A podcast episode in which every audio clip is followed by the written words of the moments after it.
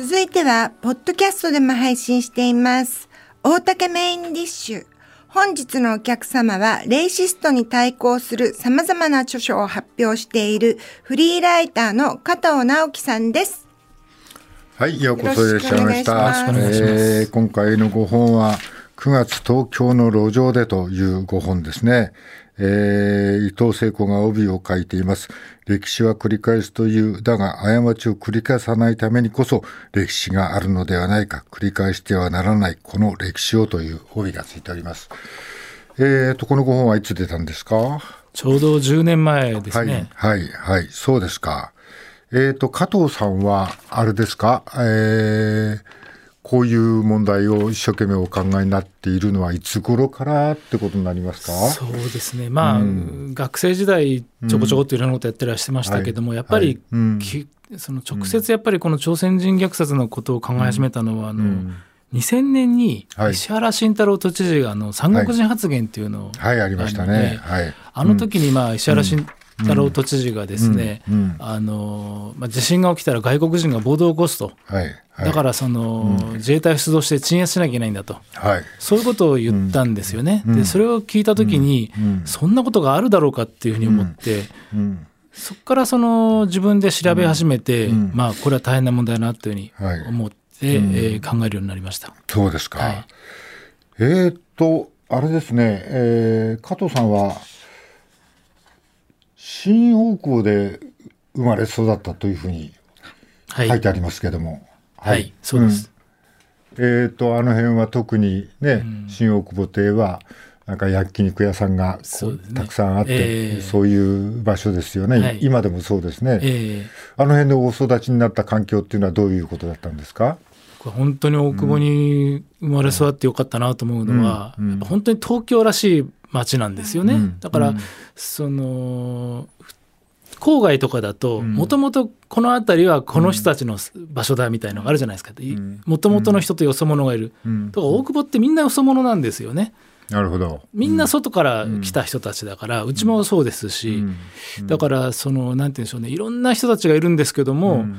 誰かがそのあの主人公なんだというのがないだから本当都会らしい都会で、まあ、今みたいな韓流タウンになったのって結構最近なんですけども、あそうですか。ええ。僕が若い頃はもうまあ、うん。あのあそこまでじゃないけどもやっぱりその新宿からこう、うん。の外苑ですよね。だから飲み屋がたくさんあって、はいはいはい。で、うん。あの中国人の友達があの知り合いがあの、こう屋台風の料理の店を出したりとかもしてて、うん。うん。そういう感じだったんですよね奥保って。だから、僕はとてもそういうところで育ってよかったなと思ってました。私一番長く大人になってから暮らしたのが自分で家買って東新宿だったからなそうなんん。ですかかちょっと似てますよね。なんか懐が深いっていうか、なんですようん。どんな人にも。うん。えーっと外観的には外覚的には分かるんだけどさもうちょっと踏み込むと、うまあ、どういうことですか？やっぱりうん。そうですね。やっぱりこの問題とつながったのはやっぱり、まあ、そのふ振り返るとやっぱり子どもの頃、クラスに大体あの1人や2人はその金君とかリー君とか、はいはい。コウさんとかいたんですよね。うんうんでまあつあのすごく多いわけじゃないけども多分全然いない町に比べると多かったと思うんですよ。はい。だからこう普通に在日の子があのいるのが普通だったので、あのなんて言うんでしょうね。あの、そういう背景記憶がありましたね。でそこにあのもう今だいぶ小さくなってきましたけども、10年ちょうど10年前ぐらいなんだけども、あの大久保であのヘイトデモがすごい盛んに行われて、な涙泣きたくなっちゃったもう本当のにひどくて。でそれをあのネッえちょっと待ってその大久保のヘイトデモってどういうデモだったあんですか？のね、あのレイシストの人たちがですね、うん。朝鮮人は出ていけっていうようなことを言って、ゴキブリとか。そう、ん。言いながらこう練り歩くんですよ。それをね、毎月2回やってたんですよね。うん。で、あの、僕はあのネットでそれを動画で見まして、ん。そうするとその子供の頃にあの遊んでた路地裏とかで、その殺してやるから出てこいとかっていうふうにこう叫んでるんですよね。で場合によってはそのあの叩き殺せって言ってるのが友達のお父さんがやってたパチンコ屋の前だったりするわけですよ。でもそれでもう本当に頭きちゃって、そうこれはなんかしなきゃいかんと思って、まあ、とにもかくにもその後抗議行動に参加したりとかして、その中でやっぱりああこれやっぱり朝鮮人虐殺のことをちゃんと思い出してもらわなきゃなと思ったんですよね。なるほど。今もっと、今って言ってももう20年くらい前になっちゃいますけど、あのもっと進んで、ええ。あのキム君とかパク君とかだけじゃなくて、もっと多国籍な息子の小学校の同級生、そうですよね。いや、よあの、あの、今でも、あの、ちょうど姪が、あの、やっぱり大久保で、もう大人になっちゃいましたけども、うん。育った頃、クラスに大体、あの、いろんな国国の子がいるんですよね。うん。で、覚えてるのはね、なんかで、あの、おしゃべりしてる時に、あの、いや、その、小学校に、その、この子の小学校はもう外国人ばっかりなんだよねって言ったら、その、姪がね、外国人の子なんかいないよって言うんですよ。はい。ええいるでしょうって言ったら、はい。うん。いやいないな。なんとかちゃんはタイ人だしなんとかちゃんは 中国人だしなんとかくん。は、あイランの韓国人だから外国人の子はいないなって言うんですね。うん。いい話だね。面白いお弁当の日とかみんな様々で楽しい、うん。あそうですか。まあ、だかだからあの加藤さんも含めて子供の頃から、その辺まあ大久保界隈、まあだからちょっと多民族ってまあオーバーだけどそれでいて、まあ、みんなとどこの、うん、子供たちとも、あ加藤さんは交流があって楽しく過ごしてきたという過去をが終わりってことになりますね。ん。そうですね。まあ、もちろん、あの、たまにふっとさ、その差別が顔を出すことってあるんですよね。それは大人が吹き込んでる時で、はい。そういうのがとても嫌だったし、うん。うんそういうことが原点にあるのかなと思いますけど。まあそうなん、どこのあれでも、その騒動の元はなんか、大人たちが、そうですね。なんか始めますうね。ん。あれは、子供たちが始めるわけはなくてね。そうですよね。ああ大人たちは何の息苦しさというか、な何の理不尽さをを持ってそういうことを発信し始めたんでしょうかね。わかんないけど、とにかくあれはもう本当に2007年のあれは本当にひどかったよね。ですね。練り歩いて、うん。もう町内そのデモの、うん。出てけって、ん。もう大声上げて、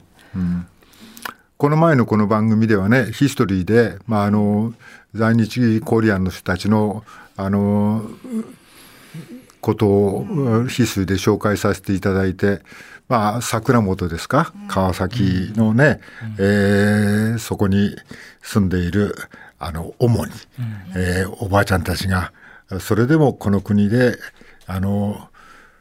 まあ、ちょっと、ちょっと美化してる感じはありますが、うん、私は今、まあ、80歳も超えたばあさんたちがこの国で生まれ、あの、生きて、えー生きて、もう今ほど、まあ、ちょっとこう言いづらいんですがな、あの、幸せなことはないみたいなことをおっしゃってる方がいるというレポートを先週お届けしたんですけどね。うん。もちろん、まあ、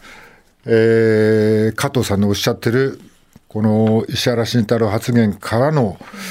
なんかこうちょっとざわついた感じ、これは大きく影を落としてますそうねで。すね。この発言から加藤さんはえーどういうふうに影響をお受けになりましたか？あのーあの発言を聞いたときにですね、はい。最初に思ったのは、うん。あれ、朝鮮人虐殺ってのはこういう話から始まったんじゃなかったっけなと思ったんですよね。うん。だけど、あのー関東大震災の時にですよね、でも全くその頃知識がなかったんですよ。ん。まあ、教科書で習った程度の知識はあったけども、うん。それで自分で調べてみたら、これはそんなあの簡単な事件でないけどとんでもない大きな事件だったし、あの忘れられてはいけない事件だっていうふうに思ったんですね。そして石原発言がどうしてダメなのかっていう、うん。恐ろしいことなのかっていうことを、うん。そのが分かるようになってきて、それであの関東大震災時の朝鮮人虐殺について調べ始めたんですね。まあ一言で言うとやっぱり石原氏慎太郎都知事がやったことっていうのは、その上からその要するに外国人は暴動を起こすに違いないといったようなことをですね、はいはい、流言を発したわけですよね。うんうん、この間の能登地震でもあの、うん、外国人が窃盗に入っているというような流言がありましたけれども、はいはい、災害の時って必ずそういうそのあのマイノリティが何か悪さをしだすってことを、その流言をその広げる人が出てくるんですよね。それをそのいかにこう広げないようにするかってことが大事なのに、その都知事がそういうことを上から言っちゃ言ってしまったわけですよね。しかも自衛隊を出せっていうようなことを言って、これとんでもないことになるなと思ったんですね、このまま放置しては。そういったことが、うん、あれですね、石原発言から自分が受け取った問題意識でしたね。えー、その後、えー、っとですね、加藤さんは、あこのレイシストに対抗するために、知らせ隊っていうのをお作りになったんですか？あそれはその2013年から、うん、あののその、大久保のデモに対する抗議行動に参加した時の話です。あそうですか。はい。はい、それで、はい、あのー、その時にはね、うん、結構、最終的に1000人以上の人たちが集まって抗議したんですよね。で、まあ、デモ自体ができなくなった、はい、その差別主義者のね、はい、そういうことがあったんですがその中でまあなんて言うんでしょう。あの数人の友達たちと集まって、そのまあ抗議するのも大事なんだけども、うん、何が起きてるのか何が問題なのかを、こう沿道の人とか、はい、あと店の人とかに、その知らせるその、そういうことをやろうじゃないか。でチラチラシとかはいはいそうですか、でそれをその配って歩くので知らせたい、だまあその時期だけです、あその時だけ、はい、そうです。運動体としてあるわけじゃ、ないんですか？はい、はい。ええそういう時の効果っていうのはどんなふうにお感じになりましたか？大きかったですね。やっぱりその、うん、デモがやっぱりあの実際に現場を見るとですね、ショッキングなんですよね。あのデモの中からですね、あのお前ら出てけとか死ねとか言うんですよ。で店から出てきたお客さんに対しても、日本人のくせに恥ずかしくないのかとかってこうやるわけですよ。日の丸を持った大勢の群衆にそういうことを言われるのってもうあの怖いわけですよね。店の人も怖いし、お客さんも怖い、だからそこにあらかじめデモが来る前にビラを配って、これからそういう、その差別主義者の人たちが来ますよということを言って、でそれに対して我々抗議してるんですよっていうだけで、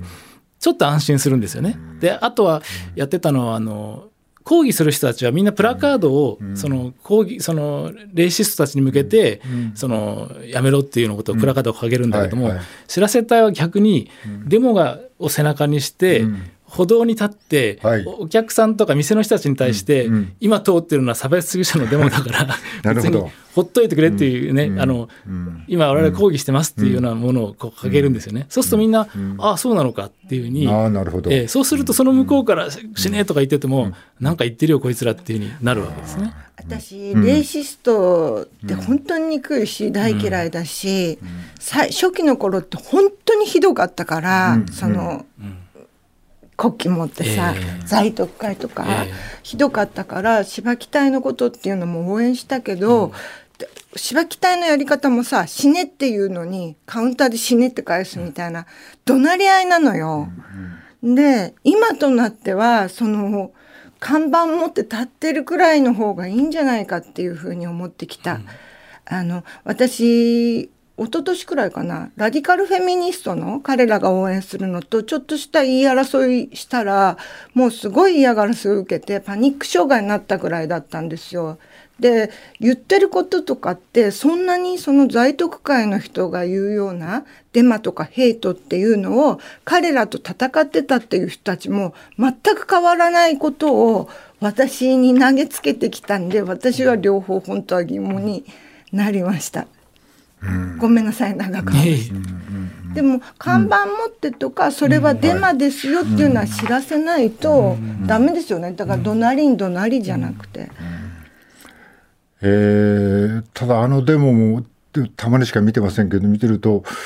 結構なお年寄りのご婦人もそっちの方にも参加してたりしますよね。そうなんですよね。あれにちょっと驚いたんですけども。あの、うん、若い人よりは実は、うん、あの10年以上の男性、結構だけどなんか見るからにみたいな人もいっぱいいたよね、入れ墨みたいな人とか。まあいろいろ、まあ、普通の人たちだと思いますよ。あの、普通のおじいさんたちが中心。はい。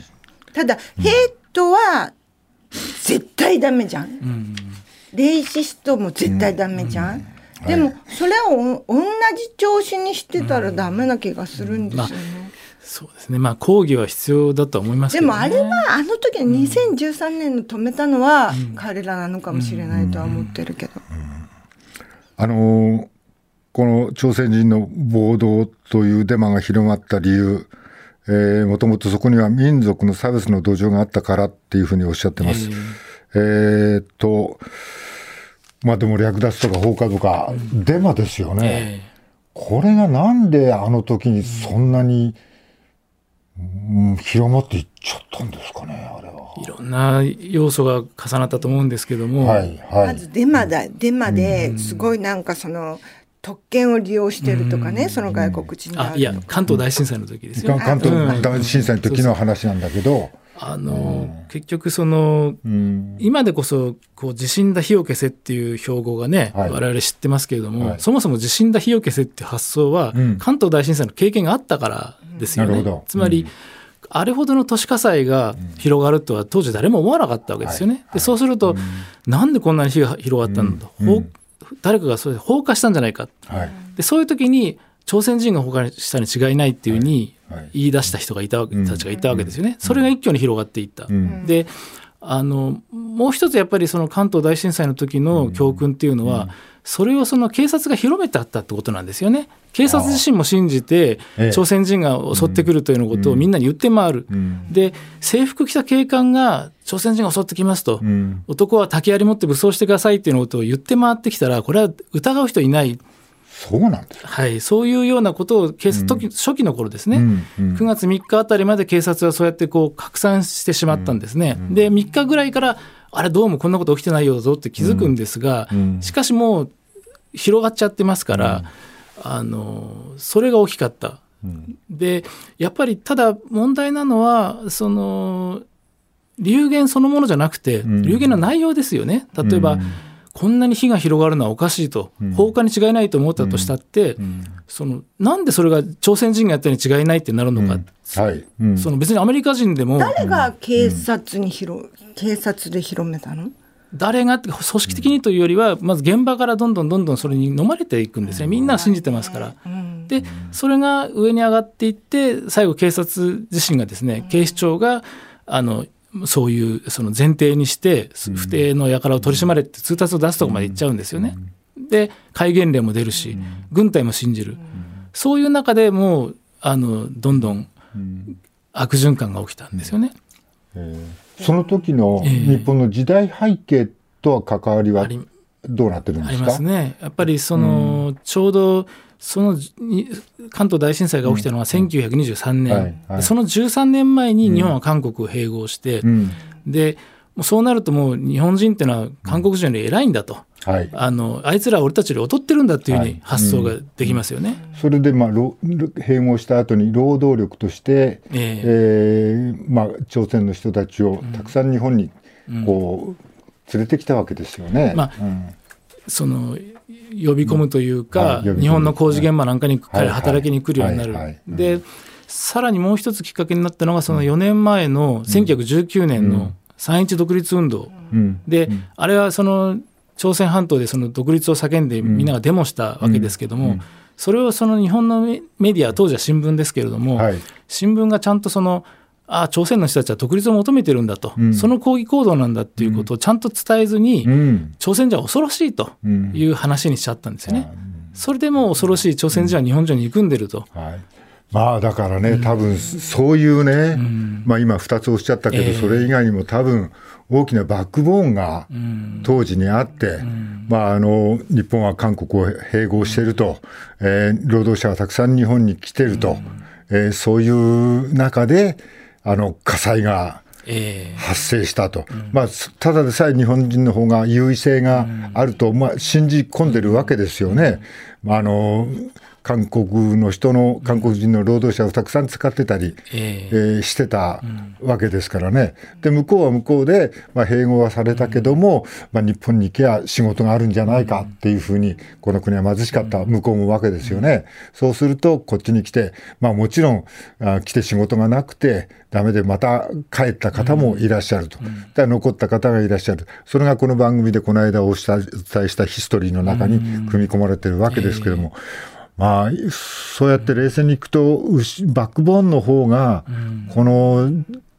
大火災に大きく影響したように思いますね。そうだと思います、それまでの蓄積があったから、そういう流言が出てきて、でもどうして今もうこんな今の時代になってもまだそういうこと残ってるんでしょうね。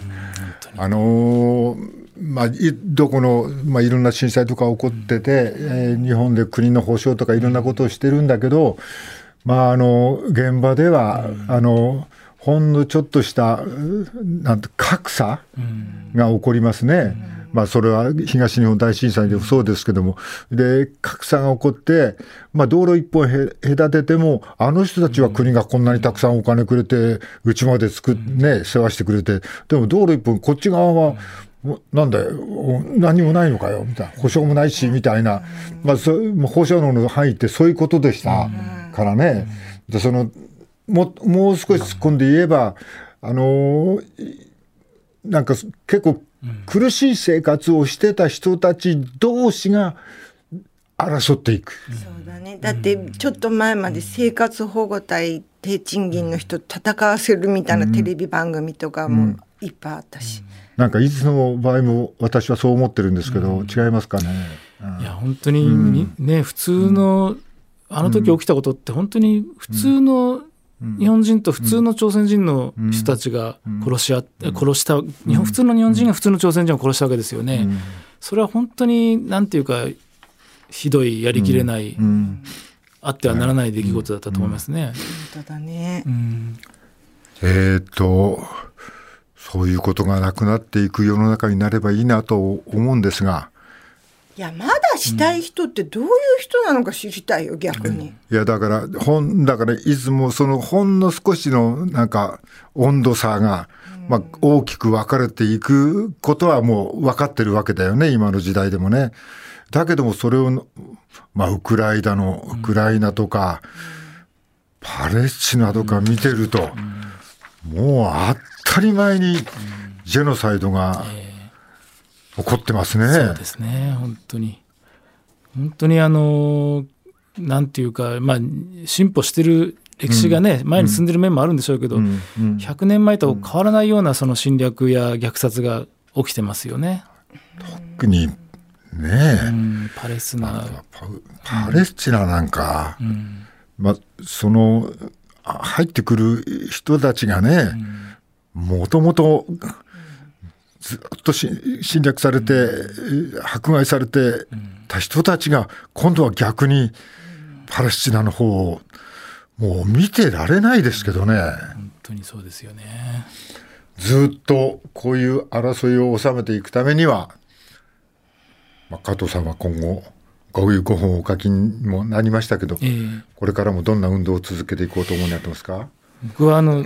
なんて誤解されるんですけど、あのう運動をずっとやりたいとは思ってなくて、基はい。本的に物書きを、あのか物を書きたいんですね、なるほど。ただ、うん。場合によってその運動的なことをやらなきゃいけないことがたまに起きるので、その度にやってるという感じですよね、だからできればしたくない、そうですそうですよね、なんかこうまあでも今今までね5本にはまあ「フッテンソウル・オン・ザ・ストリート」というう役所もお書きになってますし、えーこれは謀反の子ですか？字ですか？子。ね、えー宮崎東店の世界革命などという、えー中国革命支援者の評伝などもお書きになってます。まあ、これからもそういう活動を。そうですね、歴史の中のいろんな人のことを書いてみたいと思ってます。そうですね。あはい、わかりました。今日の話を聞いて興味を持った方はぜひ加藤さんの著書、9月東京の路上で1923年関東大震災ジェノサイドの残響トリック朝鮮人虐殺をなかったことにしたい人たちなどをお読みになってください。大竹メインディッシュ。本日のゲストは加藤直樹さんでした。ありがとうございました。はい、はい、ありがとうございました。